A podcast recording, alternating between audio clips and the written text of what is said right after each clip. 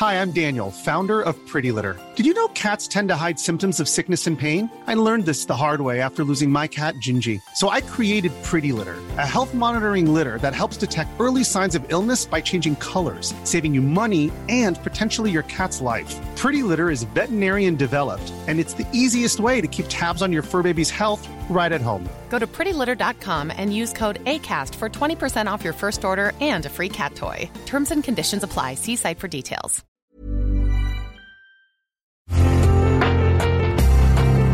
Una imagen vale más que mil palabras y a veces con tan solo escuchar viajamos al mundo infinito de la reflexión. Esta es la imagen del día con Adela Micha.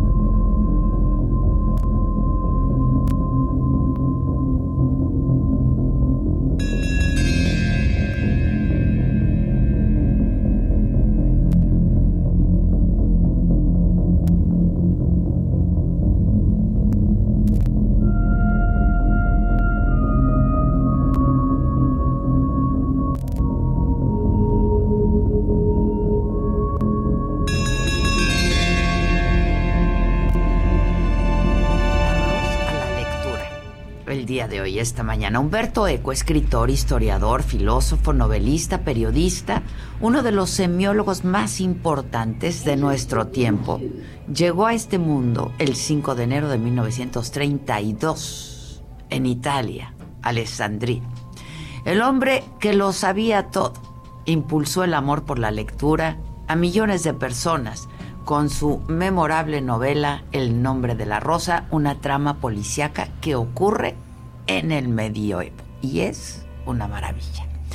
Contra los deseos de su padre, quien quería que fuera abogado, cursó estudios filosóficos medievales en la Universidad de Turín, donde obtuvo un doctorado y fue profesor. Pero la gran pasión de su vida académica fue el estudio de los signos, su influencia y evolución a través de distintas variaciones de la cultura y los procesos comunicativos.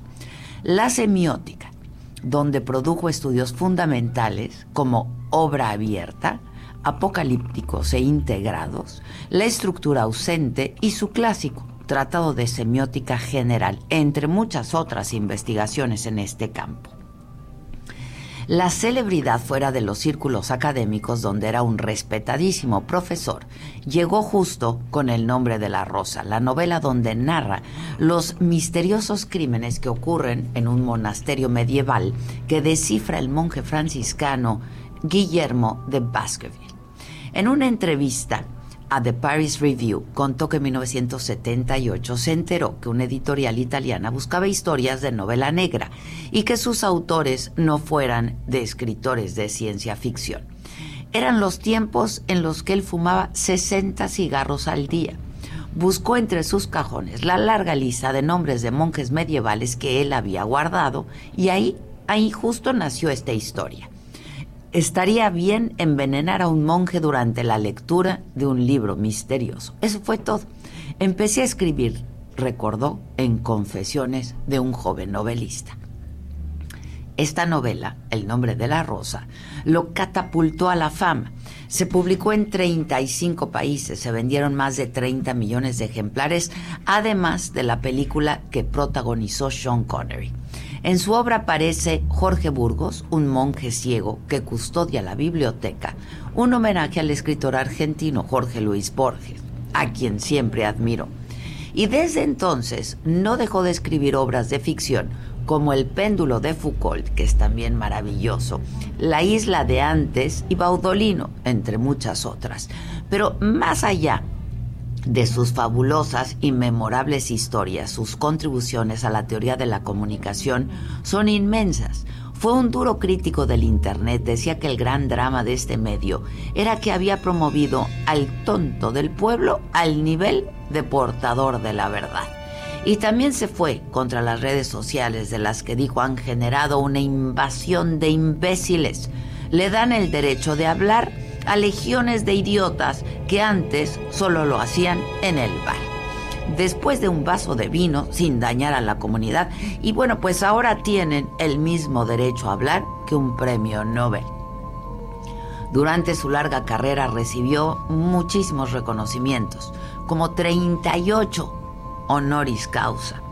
Fue miembro del Foro de Sabios de la UNESCO, recibió el Premio Príncipe de Asturias de Comunicación y Humanidades, fue caballero de la Legión de Honor Francesa.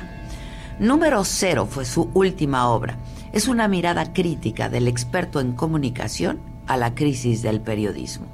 Murió el 19 de febrero 2016 a los 84 años, después de una larga lucha contra el cáncer. Y hoy quisimos recordarlo como lo que fue, un inmenso humanista, un sabio que nunca se cansó de aprender y de compartir con una gran elocuencia y un fantástico sentido del humor, quien siempre dijo, no hay nada mejor que imaginar otros mundos para olvidar lo doloroso que es el mundo en el que vivimos. Y vaya que sí, y vaya que ahora sobre todo.